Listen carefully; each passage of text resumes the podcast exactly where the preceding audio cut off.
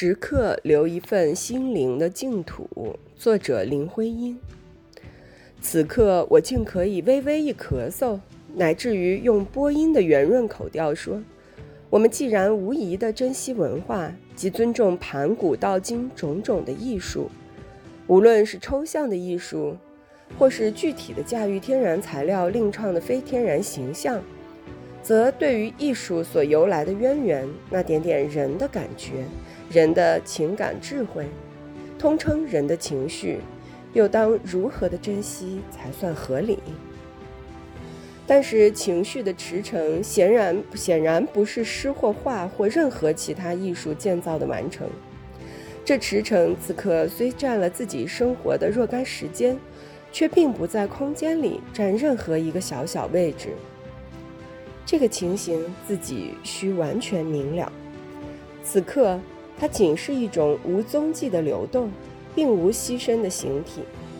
它或含有各种或可琢磨的素质，但是好奇地探索这个质素，而具体要表现它的差事，无论其有意无意义，除却本人外，别人是无能为力的。我此刻为着一片清婉可喜的阳光，分明自己在对内心交流变化的各种联想发生一种兴趣的注意。换句话说，这好奇与兴趣的注意已是我此刻生活的活动，一种力量，又迫着我来把握住这个活动而设法表现它。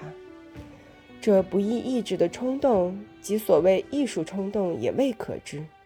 只记得冷静的杜工部、散散步、看看花，也不免会有江上被花恼不彻，无处告诉指癫狂的情绪上一片紊乱。